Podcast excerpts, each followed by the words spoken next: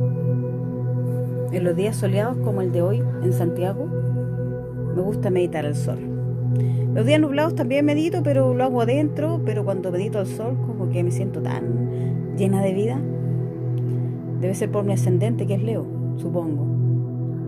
Bueno, hoy día mientras meditaba me llegó a mi mente una frase que dice, no opongo resistencia. Y empecé a reflexionar sobre esa frase, que es no oponer resistencia. Entonces comencé a pensar en el único problema físico que me acompaña siempre que tengo cualquier situación o problema, algo que me aqueja, que es el colon. Mi punto débil es el colon. Y sé cómo cuidarme, sé qué comer, sé qué no comer, eh, así como a, a nivel de cosas prácticas. Pero igual a veces, aunque me esté cuidando con la comida, me hincho igual. Lo que coma, me hincho. No siempre, a veces. Entonces dije, bueno, tampoco voy a poner resistencia a eso porque mi cuerpo físico algo me está mostrando que quizás no veo. Y dije, bueno, voy a, no voy a poner resistencia a esta molestia estomacal, voy a estar tranquila, no le voy a poner cabeza y voy a ver si es que si, voy a ver si es que puedo ver qué me está mostrando, porque a veces no lo sé, no lo sé. Y no saberlo tampoco me importa la verdad. Tengo por qué saber todo, supongo. Así lo veo yo. Además que este último tiempo eh, se ha puesto de moda esto de, de soltar, de fluir. Y yo escucho a la gente decirlo y me pregunto para mis adentros, ¿sabrán realmente? ¿Podrán hacerlo? ¿Podré soltar? ¿Podré fluir? Que para mí es como un sinónimo de no poner resistencia. Entregarme nomás, entregarme. Como dicen en la misa católica, Señor, confío, eh, confío en tu voluntad, algo así no recuerdo ya.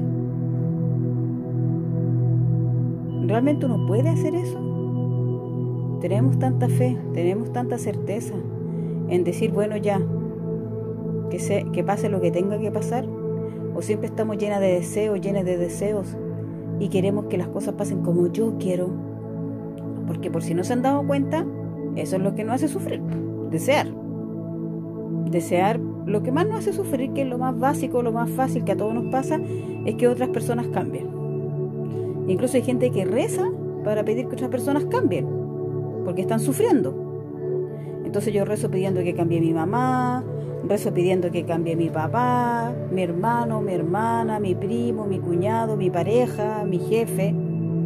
Y como esa persona no va a cambiar por solamente porque yo lo pida, entonces sigo sufriendo. Entonces mejor no será soltar, fluir esa resistencia, no poner resistencia frente a eso. Digo yo, porque yo lo he pensado en mí, ¿eh? no lo digo los dientes para afuera. También he hecho ese proceso. Entonces, eso sería como el primer deseo que uno sufre, ¿no? Querer que los otros cambien. Después querer que la vida cambie. Siempre son cosas externas, ¿se han dado cuenta, no? Si lo piensan ahora si es que quieren hacer ese ejercicio, piensa en lo que hoy día te tiene sufriendo, hoy día, creo que es 28 de junio, martes, lo que hoy día te tiene sufriendo, hoy día. Eso te tiene sufriendo porque tú quieres que cambie. Uno se resiste. Es como cuando tienes los dientes apretados ¿no? y no quieres. Cuando yo leía tarot, venían mujeres muy tristes porque el hombre ya no las quería. Obviamente muchas veces a los hombres, bueno, no sé si es tan obvio, pero a los hombres les cuesta, no han enseñado a ser directos con las mujeres. No pueden, no sé, no entiendo ahí, pero bueno, da lo mismo. Y, les decían mentiras. No, es que, es que quiero una relación más con menos compromiso, me voy a enfocar en mi trabajo. Y las mujeres venían sufriendo porque no aceptaban que él ya no las quería. Y ellas no podían aceptarlo y lo buscaban, lo buscaban. Hablo de las mujeres porque lo que más era el género que yo más recibía en mi consulta, ¿no? Me pasó también con hombres, pero eran menos los que venían a leerse el tarot. Entonces ellas no querían aceptar que el hombre en cuestión ya no las quería. Y sufrían y buscaban, y no, no solamente se harían el tarot conmigo, con muchas personas y ahí estaba el sufrimiento y no podían aceptarlo, no podían aceptarlo y se enredaban y sufrían una cantidad, una cantidad, porque aparte de sufrir eso, o sea, de no aceptar esto, de estar siempre resistiendo esta verdad dolorosa, de no querer, porque, la, porque está el otro drama, ¿no? Pensar que con esa persona voy a ser feliz. Entonces cuando a mí a veces me decían, quiero saber si, algo, si él va a volver, yo les decía, ¿y para qué quieres que vuelva? Si él sigue siendo la misma persona, él sigue siendo las mismas actitudes, los mismos hábitos, las mismas cosas que tú le reclamabas antes, él sigue igual, ¿para qué quieres que vuelva? Y pregúntense ustedes, ¿para qué quieren que vuelva él o ella que ahora extraña, si él sigue igual? Y tú también, una también sigue igual.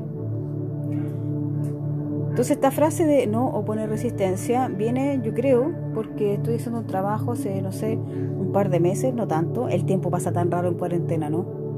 Sé qué día es a veces. Eh, porque quiero, no quiero tener más deseos. O sea, sí, ya, sé que es fantasioso, pero en el fondo no quiero moverme por los deseos.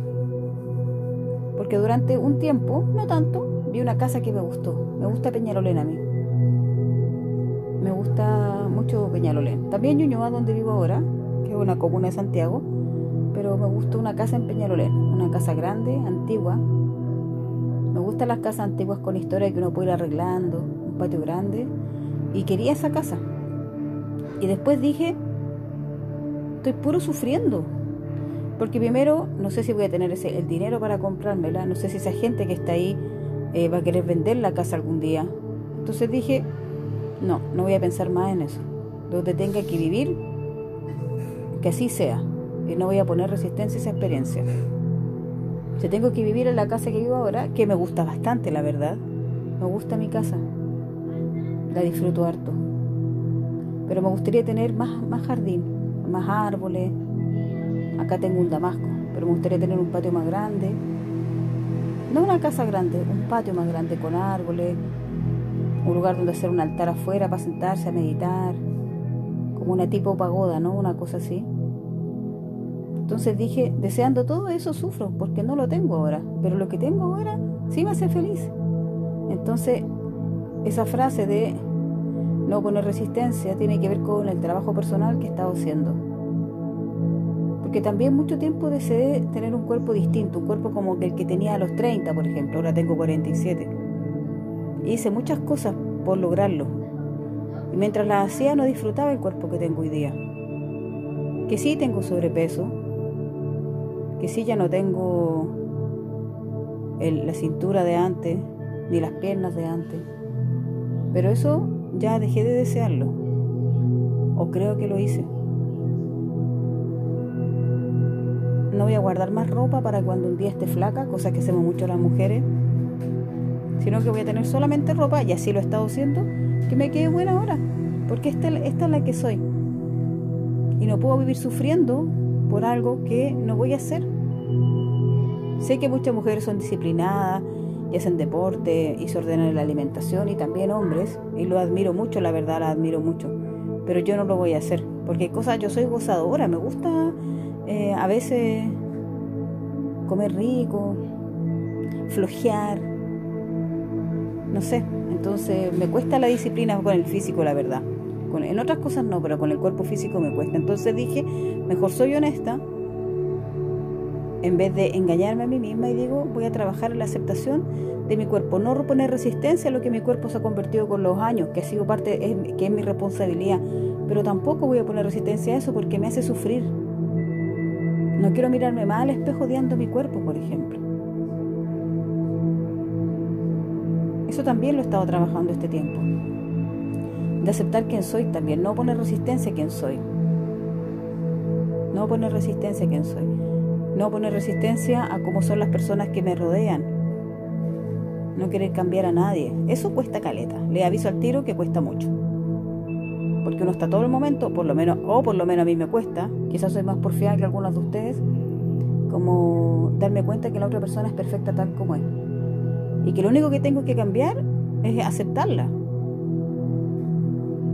Estoy hablando de relaciones no tóxicas, ¿no? En una relación tóxica uno tiene que salir corriendo. eso sea quien sea. Para mí eso es como ley. Si tiene una relación de toxicidad con alguien No hay que trabajar la aceptación, hay que salir, hay que aceptar que esa relación no te hace, no te hace bien y salir corriendo de ahí. Entonces me quedo dando vuelta esto de no poner resistencia y me pregunto si lo hago yo. Y cuando me pillo deseando que algo externo a mí cambie, me vuelvo a mirar y digo, no, porque ahí no está la felicidad. E, e, eso es una fantasía. Desear tantas cosas externas que cambien, a mí por lo menos, espero que a ustedes no, me lleva a la infelicidad. Porque la casa que vivo ahora es perfecta para mí. Mi pareja que tengo ahora es perfecta para mí, mi hija también, mi familia, la gente que me rodea, mi trabajo. Es perfecto para la evolución de mi alma, para todo lo que tengo que aprender. Y si el día de la mañana, el día de mañana el gran espíritu me pone en otro lugar, ahí estaré, sin poner resistencia.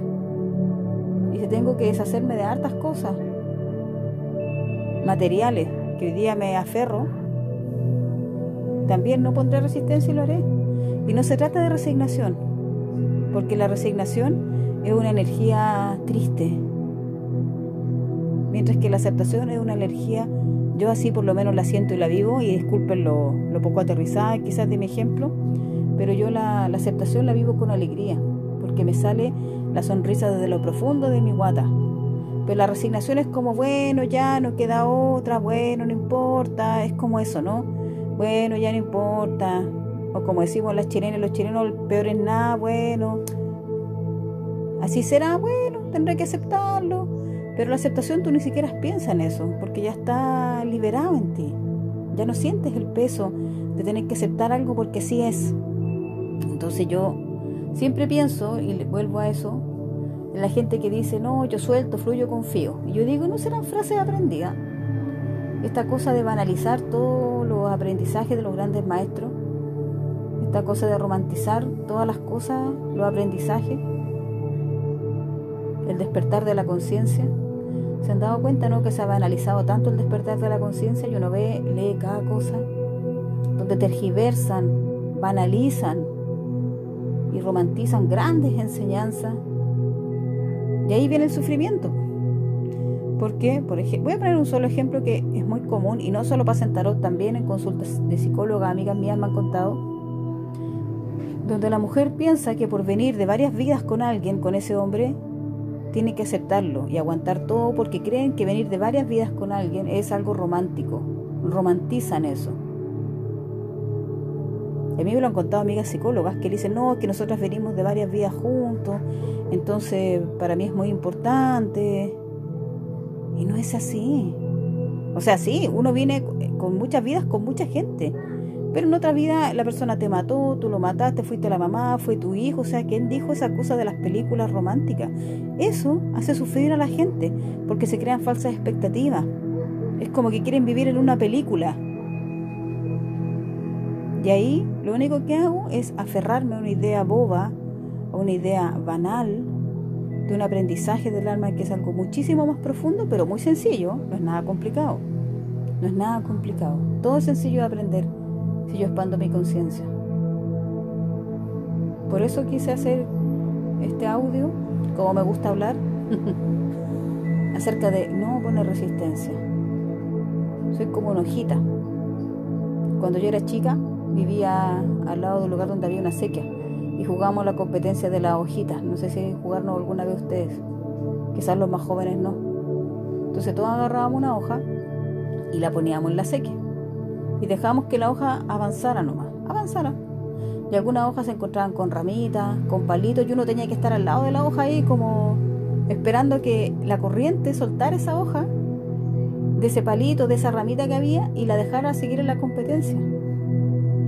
Y me viene a la memoria ese recuerdo porque si yo me siento como una hojita en el río de la conciencia y si a veces hay un palito, una hojita que no me deja avanzar, tengo que esperar nomás que me suelte y, continúo, y continúo. Porque la sanación es un camino, no hay, no hay meta que alcanzar. No hay meta que alcanzar. Entonces yo soy como esa hoja que a veces fluye en el agüita, la agüita me lleva y yo voy súper contenta, pero de repente me encuentro con un tronco, me encuentro quizás una piedra, y mientras me zafo de ese lugar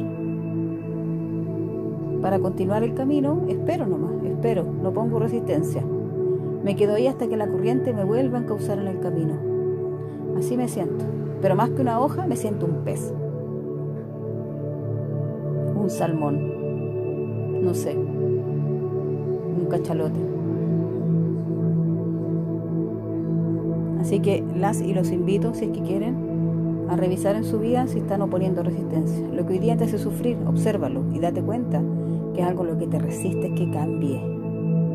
Y lo de afuera no tiene que cambiar, lo que tengo que cambiar soy yo. Y que tengo que cambiar, si es que quieren, es aceptar la vida tal como es. Estamos en cuarentena, estamos todos y todos aburridos. Tenemos rabia por las injusticias que salen a cada rato. Quizás muchas y muchos de ustedes se están enterando recién de alguna injusticia que algunos ya sabíamos. Y da rabia. ¿Y qué voy a hacer? Bueno, acepto la rabia y la veo, la observo en mí, la dejo. Acepto. Y si no puedes aceptar, también acepta que no puedes aceptar. Porque vivir resignado no es vida. No es vida. Yo mientras tanto seguiré trabajando en no poner resistencia.